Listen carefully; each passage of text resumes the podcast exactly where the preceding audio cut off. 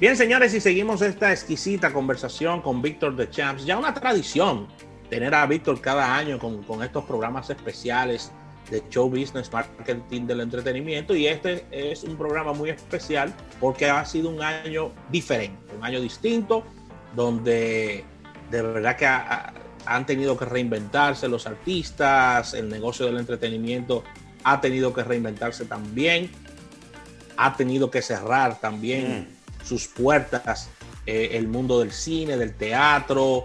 Muy difícil la situación de artistas locales e internacionales con relación a presentaciones, pero estamos intentando sacar la mejor parte de todo esto y llevar una conversación con un resumen y, con, y, una narrativa de qué, qué, ha pasado y de qué pudiera estar pasando. Así que, Víctor, vamos a agradecer a Santo Domingo Motors, que hace posible como cada día eh, eh, los segmentos que nos acompañan, recordándoles que para esta época de Navidad tenemos todavía esta, esta bondad de la autoferia y podrás pagar en enero. Así que, eh, Víctor, te damos el paso a ti. Muy bien, pues seguimos en este resumen, como cada año, aquí en Almuerzo de Negocios y toda esta información de marketing del entretenimiento. Un año que ha sido distinto, así como dices, donde todo el elenco del programa se ha tenido que inscribir a la onda, a la onda que yo, que era, que de donde yo era solitario, yo era solista. Todos hemos tenido que conectarnos de manera remota en este año y lo hemos logrado. bueno, te voy a decir algo, Víctor, y disculpa la interrupción. Sí. En marzo, a ver, no tenemos la fecha exacta, pero en marzo del año 2021, si la memoria no nos falla, nosotros vamos a un año ya fuera de cabina, ¿eh? Sí, claro a un año completo fuera de cabina, trabajando desde, nuestros hogares y desde distintos lugares, que haya conexión, ¿no? Entonces, como bien dices, Víctor, nos hemos sumado a esta, a esta ola streaming, a esta ola Zoom, que, que hemos, nada, que hemos trabajado en base a ella y que el mundo está trabajando así.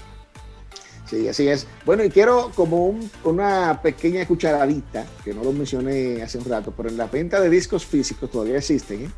Eh, Taylor Swift dio, como dice por ahí un narrador deportivo, un palo acechado, porque, porque ella lanzó el álbum Evermore, nadie esperaba que lo iba a lanzar, y tan solo en su debut ya vendió un millón de copias a nivel mundial.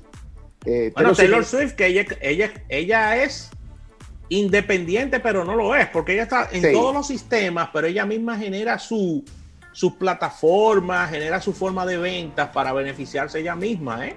Cierto, cierto, y aquí vemos, y no es la excepción. Yo creo que de las, dos artistas que mejor manejan eh, todavía hoy en día sus ventas a nivel de disco físico, eh, se trata precisamente de Taylor Swift y Adele, que viene por ahí.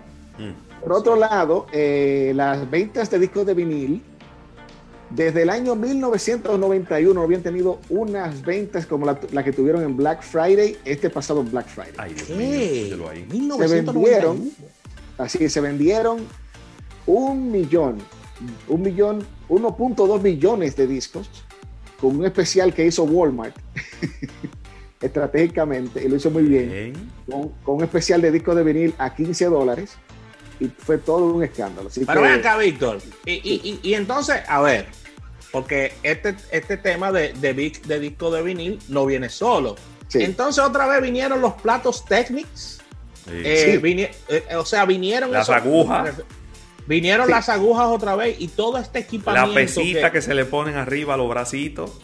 Ahí voy. Eh, Sí, todo esto. Eh, háblame un poco de esto, porque el disco no viene solo, tú tienes que tener un equipo para sonarlo. Claro que sí. Si quieres más fidelidad, pues tienes que hacerte de un, eh, lo que llama el turntable o el plato, en este caso. Y los todavía, eh, todavía hoy en día, los Pioneer y los Technics son los más costosos. Para tú hacerte de un Technics tienes que hablar de 400 dólares. ¿De cuánto? De, 400 a 1200 dólares por un plato. Ay, Ravelo, y entonces está esta aguja punta de diamante que va costosa todavía. También, sí. Entonces, ahora, claro, hay marcas como Vitrola, eh, la misma. hay otras marcas también que se han animado y están haciendo, eh, que están en, claro, en todas las, tiendas eh, como Walmart y, Target, eh, tú ves estos eh, pequeños tocadiscos que vienen ya preparados, que vienen con Bluetooth, vienen con todo lo que es. Ay, es verdad, son como, uno, como, como un Sí, gato una perro, como- son como unos híbridos. Sí, Porque cogen trae- CD, cogen co- eh, eh, casete, Así es. cogen LP. Sí, es verdad. En, Casete. en Pri- Sí, sí, en sí. PriceMart, óyeme, en PriceMart hay uno que tiene una, un, un aspecto retro, ¿verdad? Un diseño retro Sí. de esa marca que tú mencionaste, Víctor, Vitrola. Tú puedes poner disco de pasta, puedes poner CD, puedes poner cassette y tiene una entrada para poner memoria USB. También. Y, es- y viene, y viene, viene en Bluetooth también. eh, Sí, exactamente. si tu Bueno, yo espero, espero que mi madre no esté escuchando el programa porque eso es una compra segura. 400 de lo, de lo verdoso. sí, hay que soltar. aquí, aquí, aunque ya la, la- lo que son los dispositivos Vitrola han, han bajado bastante, porque claro, no tienen la fidelidad que tiene un, Sí. un- un plato, como, pero los platos más accesibles, ya que hablamos de ese mundo, que yo lo conozco bastante bien porque soy coleccionista, claro. eh, los Audio Técnica Mm. es una tremenda opción y una Audio Técnica te cuesta unos 150 dólares si tienes la- casi la misma Ah, fidelidad, bueno. casi la misma fidelidad que un Technics, eh, pero de, ya de, de una gama También, más baja. también Sony tiene sus platos y no son baratos. ¿eh? También, sí, la Sony tiene, tiene eh, porque también hay que ver para qué tú lo quieres. Si tú lo quieres para disjoquear y para hacer scratch, o Sí. lo quieres tan solo, eh, como en mi caso, yo tengo un Technics 303, que es un modelo del 78, ¿Cómo? pero Ey, pero, ey, pero de colección, Víctor. sí, sí. Sí, pero tú le has ido poniendo cosas también. Tú Oh, no lo has dejado solo, ¿no? No, yo hice, yo hice un Frankenstein de sonido con eso. ¿Eh? No, porque que tiene, que tiene que invertir al negocio también. Claro, para, para más fidelidad. Pero sí es una realidad eh, la, la- la fiebre eh, nuevamente de los discos de vinil. Incluso me sorprende que muchos jóvenes eh, acuden y compran, compran discos y acuden a, la- a las distintas ferias y... y- Genera más pasión, tener el disco en pasta en la mano y, Claro. y todo eso. A la Todo, gente le gusta to- eso. todo un ritual. Claro. Bien, pues vamos entonces a entrar en materia ya con las series de Netflix más vistas en este 2020. Ay, Eh, Ey, este año ha sido... eh, todos los servicios de streaming han comido con su dama. sí, señor. ey, que, ey, ey, que Víctor, un paréntesis. Sí, En el caso de República Dominicana, a las personas les encanta ver cuáles son las series más vistas en nuestro país y te da el detalle en, en el momento, ¿no? Sí, sí, yo le ando Así corriendo. Yo desde que veo que una serie muy vista aquí, yo no la veo. Bueno, el caso es que también, bueno, yo, eh, yo estuve también viendo en uno de, de los portales, eh, ah, había un mapa ba- bastante interesante que por estado, aquí en Estados Unidos, cuál serie es más vista en cada estado. Muy Muy bien. interesante. Pero aquí Interesante. tengo el listado de las series más vistas en Netflix. Aquí tengo Ozark, que ya es Ah, una de sí. mis favoritas, que estoy esperando la, la próxima temporada. Una serie totalmente distinta a muchas a series de lo que es acción o, o- esto tiene de todo esta serie. Eh, va en su temporada número 4 y causó, bueno, tu- tuvo 29 millones de reproducciones. Está The Last Dance, que es la, el, más bien, el documental de, en base a esa temporada inolvidable de Michael Jordan en Netflix, 37.6 millones de reproducciones. Está Space Force y Yo Nunca, con 40 millones de reproducciones ambas. Umbrella Academy en su temporada 2, que ha sido también una, toda una fiebre esta serie, 45 millones de reproducciones. En el ah, bueno, seguimos subiendo, ¿no? Con, ah, ya con el número de reproducciones. Ratchet, eh, 47 millones de reproducciones. You en su temporada 2 con 54 millones de reproducciones. Gambito de Dama, 62 millones de producciones. Muy buena serie. Esta serie de, de una chica que juega al ajedrez. La Sí. voy a ver ahora. Es muy, buena, muy bueno. muy buena. Qué Es bueno. una miniserie. Muy Tiger entretenida. King, sí, así es.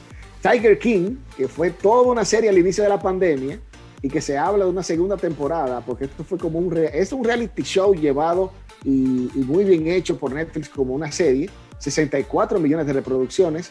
El- hay que decir que el, el protagonista de esta serie está, está guardado, ¿Cómo? está, está preso. sí, porque el hombre se metió en unos líos bastante feos. Pero eh, luego le sigue, la claro, La Casa de Papel, que es su temporada 4 con 65 millones de reproducciones. Es la serie más vista en este 2020 eh, en, en Netflix. Así que ahí tienen ese listado. Por otro lado, tengo aquí un listado también bastante interesante de las celebridades, o más bien, los artistas con más ganancias en lo que va, en lo que pasó de este, bueno, este, este terrible año. Ese listado sí es importante en este año.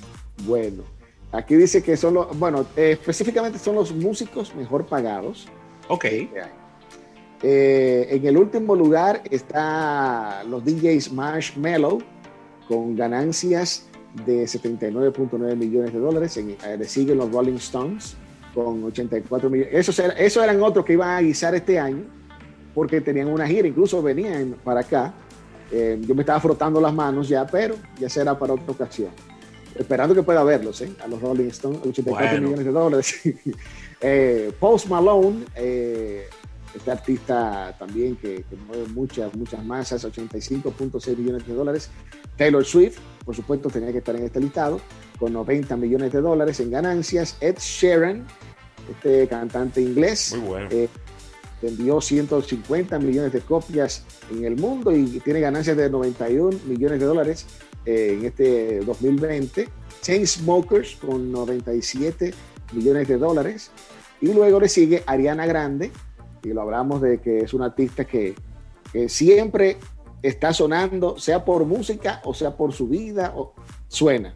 103 millones de dólares. Quizás el gran ausente, Víctor, Sí. que tenía ya varios años en, diríamos que en estas posiciones número entre el 1 y el 2, Sí. es el canadiense Drake. Oh, sí, Drake. eh, Un gran bueno, ausente este año, ¿no? Sí, bueno, es que Drake era el rey de Spotify Sí, hasta Bad Bunny. Hasta que llegó Bad Bunny. Bad Bunny le dio por la cabeza. Ay, Sí. mi madre. Lo, lo tumbó a Drake. Eh, Ay, Dios y mío. bueno, en este listado, y hablaba hace un ratito de Elton John, que precisamente con, con esa gira de despedida, que eh, no pudo terminarla, 113 millones de dólares en recaudaciones, y el artista con más ganancias, o más bien el músico, a pesar de todas sus controversias, y bueno, este sí le gusta sonar. Este es un profesional en, el- en el- en la búsqueda De de, sonido. sonido. Looking for. Kanye West. Ay, Ay, Kanye. Kanye, Kanye, Kanye Kanye, West, Kanye. 241 millones de dólares, eh, según la revista Forbes. Ahí que Y qué bueno que- porque, porque estaba quebrado. Él estaba pidiendo dinero a Mark Zuckerberg el año pasado A mí prestado. me llegan primero que a. Kanye. Sí, pero, Así mismo. pero Así que, Víctor, vamos a una pequeña pausa luego de este interesante ranking que, que has traído. Y al retorno venimos con la recta final. Vamos a hablar del mercado local eh, y a conversar sobre esto. No le vamos a dedicar gran cantidad de minutos porque no hay muchas cosas que decir, lamentablemente, Bueno. del mercado local en República Dominicana.